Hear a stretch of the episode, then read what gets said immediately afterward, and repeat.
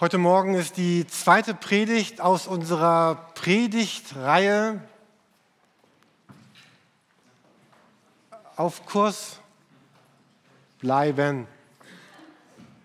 Heute ist die zweite Predigt unserer Predigtreihe aus, auf Kurs bleiben. Wir sehen gleich diesen wunderbaren Kutter, den Marc ausgesucht hat. Marc, ich liebe diese, diesen Kutter. Der hat so was von, ich würde da gerne mitfahren, aber es wirkt so, als ob er auf, auf dem Trockenen liegt. Man weiß es nicht genau. Also irgendwie also ich liebe jedenfalls die Farben in diesem Bild und dieser Kompass oben drauf. Äh, auf Kurs bleiben, es geht in dieser Predigtreihe darum, wir wollen ganz konkret erleben, dass Jesus in unser Leben hineinspricht, diese Chance ergreifen, ganz nah an Gottes Herzen zu sein.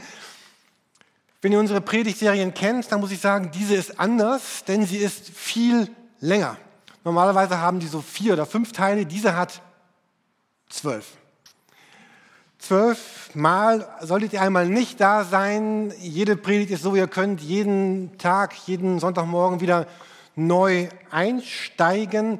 Aber nochmal diese Werbung, wir werben trotzdem immer wieder darum, dass wir sagen, komm, lasst uns Sonntagmorgen gemeinsam verbringen, hier Gott begegnen, Gott anbeten, aber auch, wir sind ja nicht nur hier, um etwas zu bekommen, auch um einander etwas zu etwas zu geben, etwas weiterzugeben, was das Gott uns anvertraut hat. So ist Gottesdienst ja Begegnung mit Gott, aber auch Begegnung untereinander. Und Gott redet auch durch andere. Und es gibt eine ganz große Verheißung, auch wenn Christen zusammenkommen, Gottesdienst feiern. Diese Reihe dreht sich um die zehn Gebote. Wir finden diese das erste Mal im ersten Teil in der Bibel, in dem zweiten Buch, in 2. Mose, Kapitel 20. Und das ist so einer der zentralen Texte im Alten Testament, im ersten Teil der Bibel. Und ich würde fast wetten, dass jeder oder mindestens fast jeder in Deutschland schon mal was von den zehn Geboten gehört hat, dass es die gibt und dass die irgendwas mit Kirche zu tun haben. Vielleicht sind doch heute Morgen einige hier oder hören das gerade, die sagen, oh, mit dem Alten Testament, da bin ich eigentlich gar nicht so vertraut. In der Kirche geht es ja eigentlich und zu Recht viel mehr um Jesus, um den Gekreuzigten, um den Auferstandenen, um den Lebendigen. Ich habe mich noch gar nicht so viel mit dem Alten Testament beschäftigt.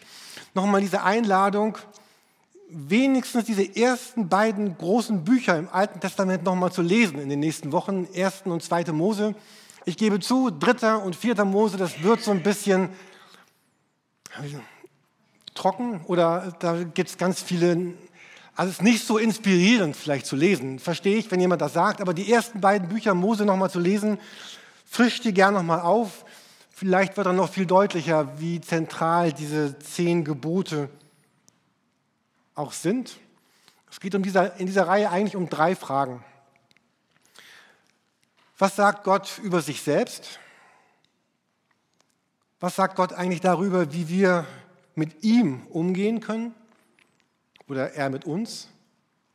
Und was sagt Gott über das Miteinander der Menschen? Die Predigt heute Morgen soll noch mal so ein bisschen, also ich würde mich freuen, wenn er hinterher nicht sagt, die war trocken, also, äh, sondern aber sie soll noch mal so ein paar Hintergründe beleuchten, damit wir noch enthusiastischer einsteigen können. Und wir machen das in einer ganz dynamischen Art. Insofern, ähm, also diese zehn Gebote beginnen mit einer total schönen Formulierung. Wir sehen sie da oben neben dem Schiff. 2. Mose 20, Vers 1. Und Gott redete all diese Worte und sprach. Also wir werden in dieser Predigtreihe sehen, dass sich Gott immer wieder als der Redende und der Handelnde zeigt. Gott sagt, ich bin es. Ich zeige mich. Ich schenke dir Liebe und ich erhebe auch einen Anspruch an dich und an dein Leben. Was hier auffällt, dass das ja eigentlich doppelt gemoppelt ist. Ne? Äh, Gott redet all diese Worte und Gott sprach. Das ist so ein typisches Ding, was wir immer wieder in der Bibel treffen, dass manche Dinge im gleichen Satz oder in den nächsten beiden Sätzen doppelt gesagt werden. Auch wenn ihr die Psalmen lest zum Beispiel, dann fragt man sich, ist das nicht alles doppelt? Ja, das Fremdwort dafür ist Parallelismus. Also da ist ganz vieles doppelt genannt. Und jetzt muss man nicht sagen, dass, na, was kann jetzt reden bedeuten und was kann sprechen bedeuten. Das heißt einfach das Gleiche. Also da kommt kein neuer Gedanke, das, das doppelt sich einfach nur. Das ist ganz wichtig, gerade auch in manchen Gleichnissen, die Jesus erzählt oder wenn ihr sonst Bibel lest. Doppelt heißt nicht unbedingt neuer Gedanke, heißt einfach nur doppelt. Habt ihr gemerkt? Ihr habt den Satz auch gerade doppelt gesagt und kam eigentlich nichts Neues im zweiten Teil. Ähm, und Heike, du hast eben so schön gesagt, zehn Gebote. Das Wort Gebote findest du irgendwie komisch. Die gute Nachricht ist, der Begriff zehn Gebote kommt in der Bibel wie oft vor? Gar nicht. Das kommt in der ganzen Bibel, jedenfalls nach meinen Recherchen, überhaupt nicht vor. Zehn Gebote, die Formulierung gibt es da nicht. Da ist dann die Rede vom, vom Bund oder von Worten des Bundes, Tafeln des Bundes, steinerne Tafeln, Tafeln des Zeugnisses oder wörtlich, eigentlich ist die Rede von zehn Worten. Gott redete diese, nein, nein, Gott redete diese Worte und sprach. Also es geht hierum darum, dass Gott Worte sagt. Die haben natürlich den Anspruch eines Gebots oder eines Gesetzes oder einer Aufforderung, aber dieser Begriff kommt nie vor. Gott spricht, Gott teilt sich mit. Und was noch total wichtig ist, das war mir eigentlich gar nicht so ganz klar, bis ich letzte Woche darauf nochmal so richtig gestoßen wurde, die ganze Bibel, fast die ganze Bibel, ist ja, ist ja nicht von Gott geschrieben. Also das haben Propheten geschrieben oder Geschichtsschreiber oder, oder der Paulus oder Markus oder Johannes. Es gibt nur einen ganz kleinen Teil in der Bibel, der von sich beansprucht, von Gott selbst geschrieben zu sein. Und das sind diese zehn Gebote. Ne, da heißt es, er verkündete seinen Bund, zum Beispiel 5. Mose 4, Vers 13, und er, Gott, schrieb diese Worte auf zwei steinerne Tafeln. Das ist der einzige Text in der Bibel, der von sich beansprucht, das hat Gott selber geschrieben. Und er hat das sogar zweimal geschrieben, weil Mose hat die einmal bekommen und danach ging so einiges richtig schief. Das lest ihr alles nach, wenn ihr 2. Mose lest. Dann war Mose richtig wütend, hat die ganze Tafel kaputt gemacht, zerbrochen und da hat Gott nochmal neue gegeben. Also Gott hat das selbst geschrieben. Vielleicht noch so ein bisschen was Formales. Man fragt sich ja eigentlich, ja, Gott hat ihm jetzt so zwei Tafeln gegeben, also zwei steinerne, also die mussten ja tragbar gewesen sein. Es kann jetzt nicht so riesengroß gewesen sein, also irgendwie so, so Laptop-Größe vielleicht nur aus Stein. Ähm, was stand eigentlich auf welcher Tafel? Da gibt es drei Theorien. Auf der ersten Tafel die ersten fünf, auf der zweiten Tafel die nächsten fünf. Die andere Theorie ist auf der ersten Tafel die ersten vier, weil die sind viel länger. Auf der zweiten Tafel sechs bis zehn. Oder, was auch Sinn macht, das eine war eine Kopie vom anderen. Also er hat es einfach doppelt bekommen. Also die Bibel sagt gar nicht, was stand wo drauf. Man, man weiß das gar nicht. Ist auch vielleicht gar nicht so wichtig. Ähm, wichtiger ist vielleicht, und jetzt kommt diese wunderbare Folie, äh, ich habe so groß geschrieben, wie es ging. Die lernt ihr bitte auswendig bis nächste Woche. Ähm, was mich verwirrt hat, seitdem ich Christ bin, mir war nie klar, wie zählen diese Christen eigentlich ihre zehn Gebote. Mal ist das fünfte, das sechste, dann ist das siebte, das achte. Das ist total durcheinander. Und das Schöne ist, um uns zu beruhigen, es gibt fünf verschiedene Zählweisen der zehn Gebote, weil Gott das in der Bibel gar nicht durchnummeriert hat. Er hat nie gesagt, das erste, das zweite, das dritte, es gibt da einfach diese zehn Worte und man weiß einfach nicht, wie die genau sortiert sind. Wenn ihr rechts drauf guckt, da seht ihr die katholische und lutheranische Zählung. Und seitdem ich Christ bin, fand ich das immer schon seltsam.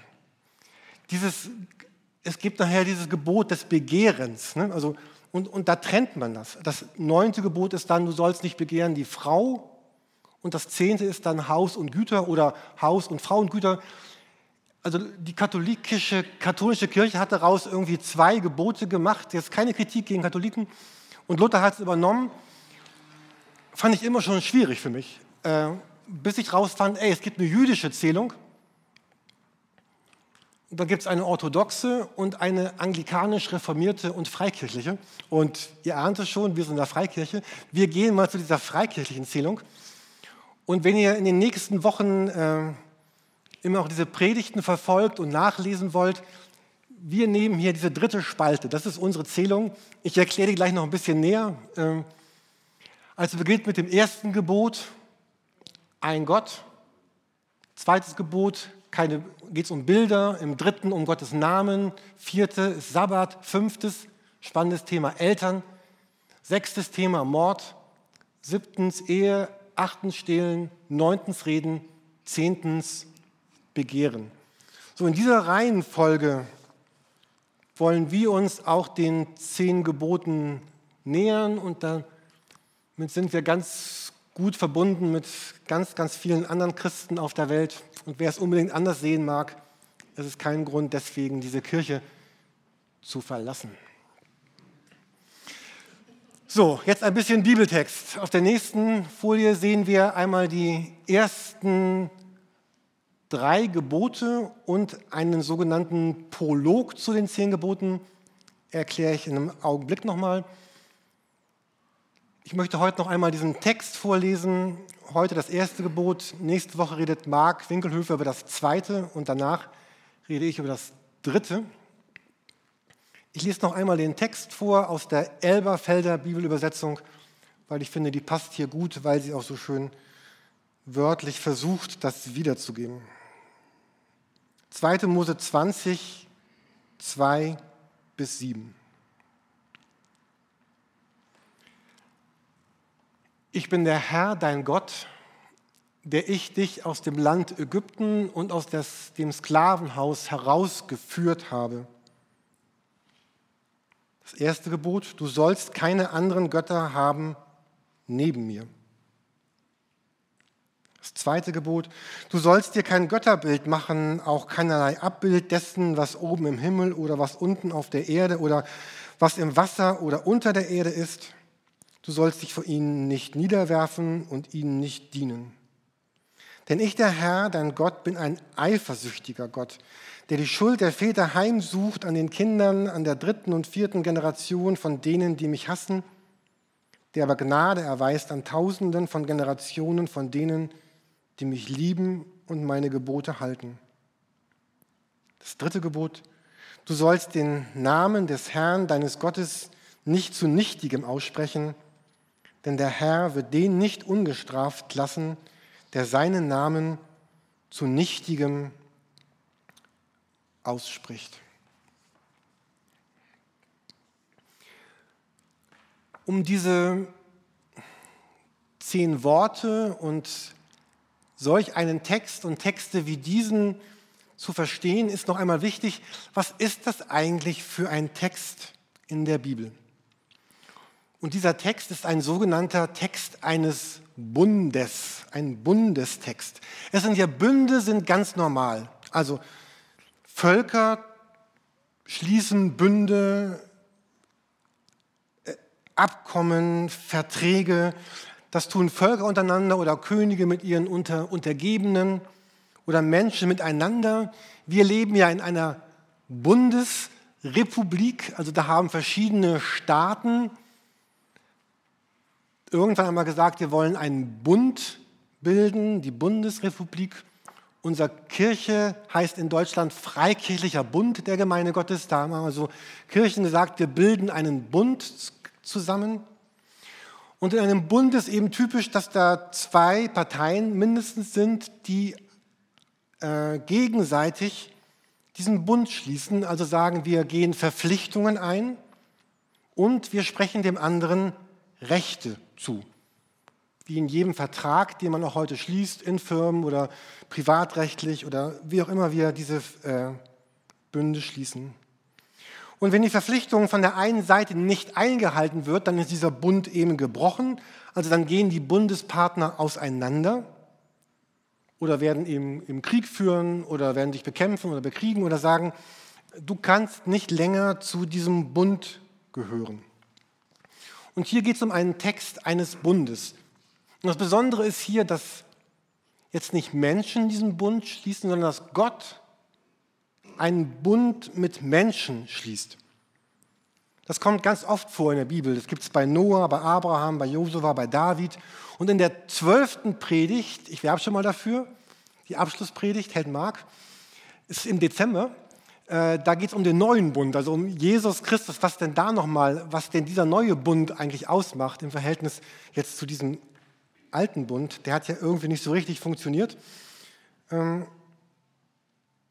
aber hier geht es darum, dass Gott einen Bund schließt. Allein das ist schon besonders. Warum sollte Gott überhaupt einen Bund mit, mit Menschen schließen? Also mit dir zum Beispiel. Warum sollte er das tun? Und warum sollte Gott sich da binden und verpflichten, mit uns umzugehen. Und das zweite Besondere ist, dass, dass, dass die Menschen immer wieder diesen Bund aufgekündigt haben und Gott diesen Bund immer wieder erneuert hat, was auch sehr besonders ist. Es geht um einen Bund. So, noch ein Theorieblock, mute ich euch zu. Bund im Alten Testament, nächste Folie, sah so aus. Die Bünde damals im Orient und die wir auch in der Bibel wiederfinden, hatten immer so neun Punkte, die mehr oder weniger klar und deutlich sind.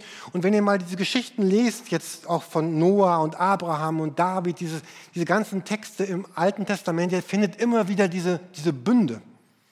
Und da gibt es so neun Sachen, die immer wieder vorkommen. Also, jeder Bund beginnt mit einer Präambel. Um was geht es hier eigentlich? Wer ist hier eigentlich beteiligt? Es gibt zweitens eine Vorgeschichte. Und dann kommen drittens und viertens die, die ganzen Bestimmungen. Was regelt dieser Bund eigentlich?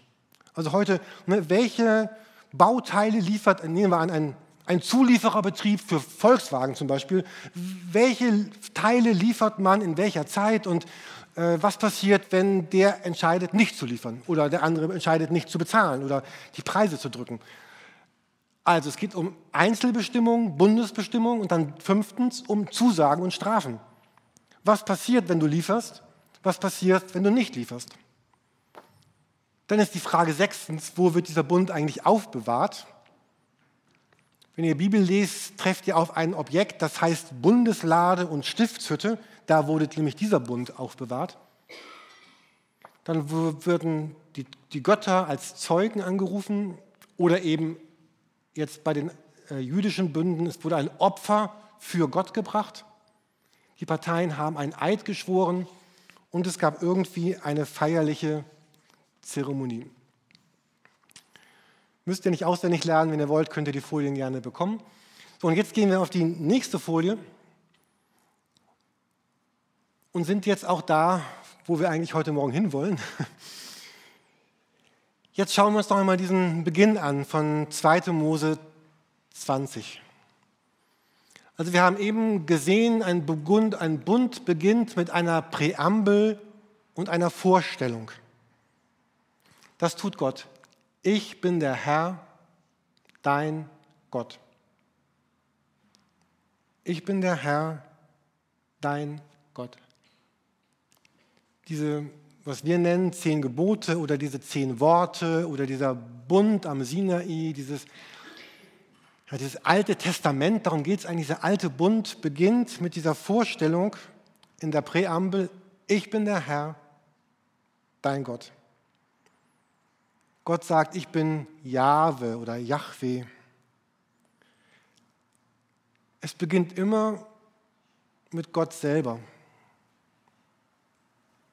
Es beginnt nicht mit der Moral oder mit der Ethik oder mit dem, was ich tun soll oder mit dem, wer ich bin, sondern es beginnt damit, dass, dass Gott sagt, ich.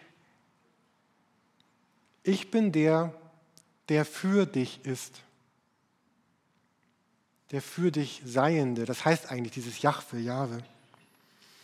Und wenn ihr im Neuen Testament lest, im, im zweiten Teil der Bibel, zum Beispiel das Evangelium von Matthäus beginnt mit den Worten Buch des Ursprungs von Jesus Christus. Markus beginnt mit Evangelium von Jesus Christus. Johannes beginnt mit Am Anfang war das Wort und das Wort wurde Mensch, nämlich Jesus. Auch diese Evangelien, diese Geschichten von Jesus beginnen erst einmal mit dieser Präambel. Ich bin der Herr, dein Gott. Also im Zentrum von diesem Dekalog, das ist ja das lateinische Fachwort dafür, Deka, zehn, Log für Wort, also zehn Worte. Im Zentrum von diesem Dekalog steht Gott als Gott. und nicht irgendein Provinzgott oder irgendjemand, der gerne Gott wäre. Und natürlich wäre das zu Recht unangemessen, Heike, wie du eben sagtest, wenn du sagen würdest, ich bin Heike und du sollst keine anderen Menschen neben mir haben. Das wäre natürlich unangemessen, weil du eben ja nicht Gott bist. Und Gott sagt, ich bin Gott, ich bin der Gott, ich bin Jahwe. Und in diesen, in diesen Worten, in diesen zehn Worten spricht Gott eigentlich von sich selber. Das ist so die Hauptsache von dem, dass das Gott sich uns vorstellt, dass er sich offenbart. Und es geht nicht darum, dass, dass die Juden damals aufgefordert waren, also nicht primär, es ging nicht darum, diesen zehn Geboten zu folgen, sondern es ging darum, dem Gott zu folgen, der sich in diesen Worten zeigt und offenbart. Wir werden in dieser Predigtreihe sehen, dass, dass Gott immer das von uns will, was er selber ist. Ja, Gott sagt, ich bin heilig, also sollt ihr auch heilig sein. Gott sagt, ich bin treu, sollt ihr auch treu sein. Gott ruhte, also sollen wir auch ruhen.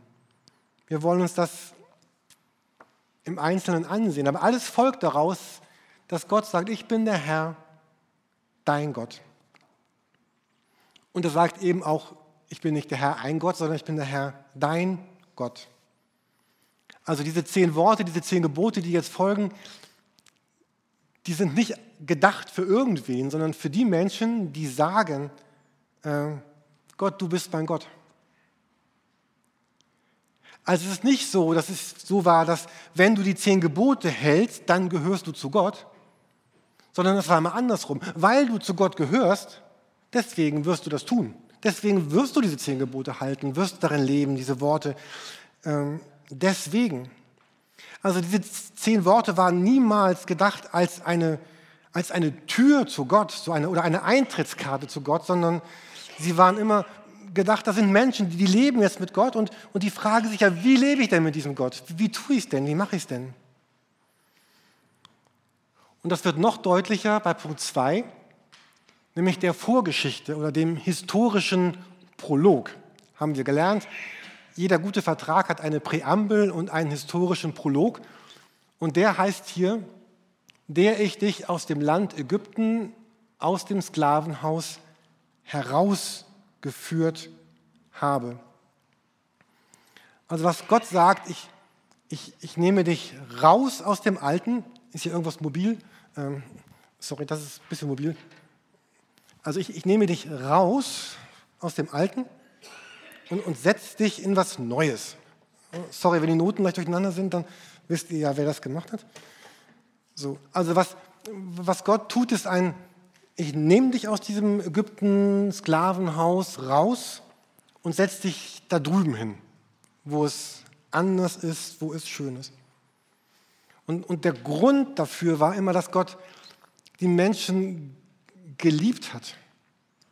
Wenn wir jetzt bald Weihnachten feiern, Jesus Christus kommt auf die Welt, der Grund ist ja Gottes, Gottes Liebe. Gott liebt. Worte der Bibel dafür sind Gnade oder Barmherzigkeit oder wie immer wir das sagen wollen. Und es gipfelt später in Jesus Christus, weil dieser alte Bund, den wir uns heute angucken, aus verschiedenen Gründen nicht so richtig funktioniert hat, weil die Menschen damit irgendwie nicht klarkamen, äh, weil er auf Dauer nicht funktioniert hat, kommt dieser neue Bund. Aber immer wieder kommt dieses, dass Gott sagt, ich nehme dich raus, ich setze dich woanders hin, ich tue es einfach und der Grund ist, weil ich dich liebe. Ich tue es, weil ich es will und weil ich kann, sagt Gott. Und es war immer schon Gottes Art, mit uns Menschen umzugehen, zu handeln. Es war immer seine Art, jemanden auszuwählen und woanders hinzustellen, zu ergreifen, zu retten, zu befreien.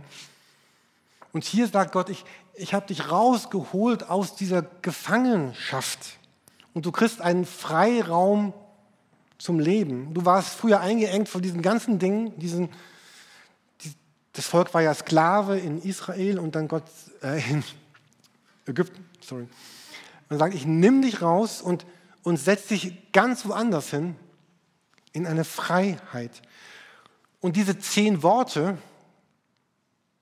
formulieren jetzt, wie dieses Leben gelingen kann in dieser Freiheit.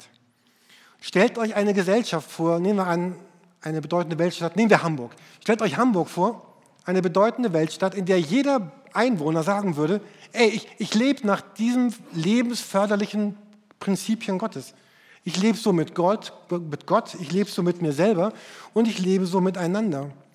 Was könnte das für eine, eine Wohltat für unsere Stadt sein? Dass Gott so einen Raum absteckt in diesen zehn Worten und sagt, wenn du darin lebst, dann wird das Leben gelingen. Stellt euch vor, eure Kinder können nachts mit der S-Bahn nach Hause fahren, ihr müsst euch gar keine Sorgen machen. Ihr könnt euren Schlüssel nicht verlieren, weil ihr keinen habt, weil eure Häuser offen stehen, weil ja niemand klauen wird. Euch wird kein Chef mobben. Niemand wird etwas Unwahres über dich sagen. Du kannst dein Fahrrad, selbst dein gutes Fahrrad mag, irgendwo stehen lassen. Und wenn du wiederkommst, steht es immer noch da. Und du kannst jeden E-Mail-Anhang öffnen und da wird nichts Böses drin sein. Diese zehn Worte führen zur Freiheit. Weil der Gesetzgeber oder der, der diesen Raum setzt, der sich in der Präambel vorstellt, das ist ja nicht irgendein ein böser Tyrann oder so ein, ein Gott, wie er in der, manchmal in der griechischen Götterwelt beschrieben wird, so, so unvorhersehbar und unberechenbar und willkürlich, sondern das ist ja der Gott. Und jemand sagte, mit ein bisschen Tricksen könnte man es auch übersetzen, statt du sollst, du wirst, ist wahrscheinlich nicht ganz korrekt, aber könnte man vielleicht auch, weil es nochmal ausdrückt, du, du wirst das tun, weil es der Freiheit dient und dem Leben dient. Und was jenseits dieses Rahmens ist, wird auf Dauer das Leben zerstören. Freiheit geht ja nur in einem, einem Rahmen, in dem ich, dem ich bin und lebe. Sonst wird Anarchie und Gesetzlosigkeit sein. Ich habe früher solche Filme gesehen, vielleicht kennen die einige noch, diese, diese Mad Max-Reihe. Kennen so wenige? Also, das ist so wie nach der Apokalypse. Ich dachte, das wäre allgemein gut. Gut, also, es ist so nach der Apokalypse, alles ist zerstört, alle Strukturen und es, es gibt keine Gesetze mehr, es gibt keine Gebote mehr, es gibt nur noch die Wildnis und, und jeder kann in Freiheit leben, wie er will. Und diese totale Freiheit, diese unbedingte Freiheit ist die unbedingte Schutzlosigkeit für alle, die, die nicht stark genug sind. Absolute Freiheit ist auch absolute Schutzlosigkeit für die, die den anderen ausgeliefert. Und, und so sagt Gott in diesem jetzt ersten Gebot, du sollst keine anderen Götter haben neben mir, weil ich dieser Gott bin und weil ich all das getan habe und weil ich der bin, der diesen Rahmen setzt, darfst du, sollst du, musst du und brauchst du keine anderen Götter neben mir zu haben. Und das heißt dann auch, du brauchst, du brauchst sie aber auch wirklich nicht. Weil indem du mich, dich an mich hältst, befreie ich dich und weil ich dich befreit habe, wirst du, kannst du neu und anders leben. Später in der Bibel sehen wir, dass das genau das, das Prinzip ist, wie, wie Jesus Christus mit uns umgeht. In 2. Korinther 5, Vers 15 lesen wir von Jesus.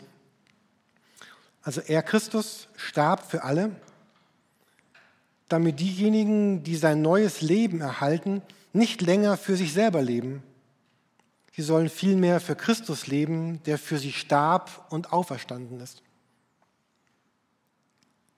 Das ist die neutestamentliche Version von Du sollst keine anderen Götter haben neben mir. Sie sollen nicht länger für sich selbst leben, sondern sollen für Christus leben, der für sie starb und auferstanden ist. Jesus wird das später noch viel radikaler und viel klarer und viel, viel, eigentlich viel härter formulieren oder viel umfangender. So was Gott sagen wird in diesen zehn Geboten, er sagt, weil ich dich versorge, weil ich zugewandt bin, gibt es gar keinen Grund für dich zu betrügen oder zu stehlen oder Unwahres zu sein, sondern dann, Also wir reden ja von einem Bund und diese zehn Worte sind diese Bundesbestimmungen und wenn wir es eben nicht tun, ist es ein, ein Brechen dieses Bundes damals gewesen. Und Gott sagt, dann, wenn du stiehlst oder betrügst oder die Unwahrheit sagst, dann geht es eigentlich immer um dieses, dieses erste Gebot. Nehmen wir an, ich, ich betrüge jetzt jemanden, um einen Vorteil zu bekommen. Dann, dann sage ich ja im Grunde damit, ich, ich vertraue nicht darauf, dass, dass Gott mich versorgt. Ich vertraue nicht darauf, dass, dass Gott sich um mich kümmert und dass er mich behütet. Ich glaube nicht, dass Gott dieser Gott der Präambel ist, der mich befreit und erfreit hat. Ich glaube nicht an den großzügigen Gott. Ich glaube nicht an diesen einen Gott und seinen Bund, sondern ich stelle andere Götter daneben. Nämlich jetzt wäre das der Gott der, ich, der selbst, der unangemessenen Selbstfürsorge. Ich, ich klaue einfach was, ich nehme was weg, ich glaube nicht, dass Gott mir helfen wird, das zu finden, was ich brauche für mein Leben. Wir werden uns das ansehen, wenn wir uns die einzelnen Gebote anschauen. Jemand sagt, rivalisierende Gottheiten sind deswegen so schwierig, weil die auch alle rivalisierende Lebenskonzepte und Moralvorstellungen haben. Kennt ihr das auch? Wir sind völlig zerrissen, manchmal zwischen dem, was wir in der Bibel lesen, wie wir mit Gott leben wollen, und dem, wie vielleicht andere Leute sagen, ach komm, das ist doch, ich habe einen anderen Gott und der hat eine ganz andere Moralvorstellung, nimm doch lieber das.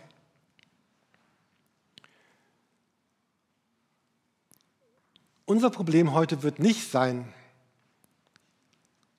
und darum mit wollen wir uns ja auch gerade in der nächsten Woche noch ein wenig beschäftigen. Das Problem wird nicht sein, dass wir irgendwelche Figuren und aus Gold und Bronze hinstellen, vor den niederknien und sagen, oh liebe Figur, du bist mein Gott, ich bete dich an. Und schon gar nicht werden wir das tun, die wir, die wir Teil einer, einer christlichen Kirche sind. So, die, diese anderen Götter, die heute auftauchen, die sind ja viel subtiler in unserem Leben. Wenn man sagt, ein Gott ist der oder das, was meine ganze Aufmerksamkeit bindet, was die Mitte meines Denkens ausmacht, was meine Aufmerksamkeit und meine Beachtung in einem besonderen, besonderen Maß gebührt. Und der Ort, wo ich letztlich Hilfe und Sinn suche. Es geht nicht darum, dass wir morgen nicht mehr arbeiten sollen, weil wir sagen, ja, die Arbeit ist nicht mein Gott, aber letztlich suche ich meine Versorgung nicht in der Arbeit, sondern in Gott, der sie mir schenkt. So sagt Jesus später manchmal, du kannst nicht Gott dienen und dem Geld oder ihr Gott ist ihr Bauch. So als letzten Gedanken dieser Predigt heute Morgen. So, ich habe mich das sehr gefragt letzte Woche im Beschäftigen mit diesem Gebot, um was kreist eigentlich mein Leben? Also um was kreist mein Leben wirklich?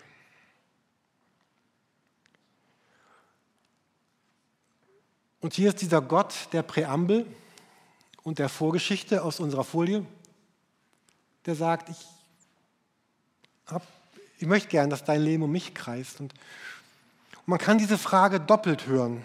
Also um was kreist dein Leben? Man kann die so sehr, sehr schuldbewusst hören. Ne? Um was kreist dein Leben? Oh ja, mein Leben ähm, so, kennen wir das, dass man aus Schuld und Scham Dinge tut, die man eigentlich gar nicht tun will? Das ist so blöd. Aber man kann sich das positiv fragen, ja, um was kreist eigentlich mein Leben? Äh, ist, das, ist das meine Arbeit? Ist das meine, mein Auskommen? Ist das mein, mein Standing vor Leuten? Ist das mein Lebensstil, meine Lebensart? Und was ist eigentlich das, was mir so wirklich, wirklich, wirklich, wirklich wichtig ist? Und was, was kreist eigentlich mein Leben? Ich habe heute Morgen noch ein Lied gehört. Es piept, ich höre euch auf. Ähm, äh, es war auf Lateinisch, aber zum Glück war da eine Übersetzung angegeben. Äh, und da heißt es, du bist alles, was ich ersehne. Du bist alles, was ich ersehne. Und ich glaube, das ist so diese, diese, dieses wo uns dieses erste Gebot hinführen will, dass Menschen sagen, Gott, du bist all das, was ich ersehne in meinem Leben. Wir wollen gemeinsam noch ein wenig auf diesen Gott schauen, singen, anbeten nennen wir es. diesem einen Gott nahe kommen. Genau, mit Notenständer, das ist auch gut. Der geht jetzt zurück nach Ägypten. Auch eine Predigt wert, ne? Zurück ist manchmal schwierig. Okay, ähm, du bist alles, was ich ersehne. Und ich wünsche euch, dass ihr mit diesem Bekenntnis oder diesem Vorsatz in die Woche geht und dann gute Entscheidungen trefft, die genau dazu passen.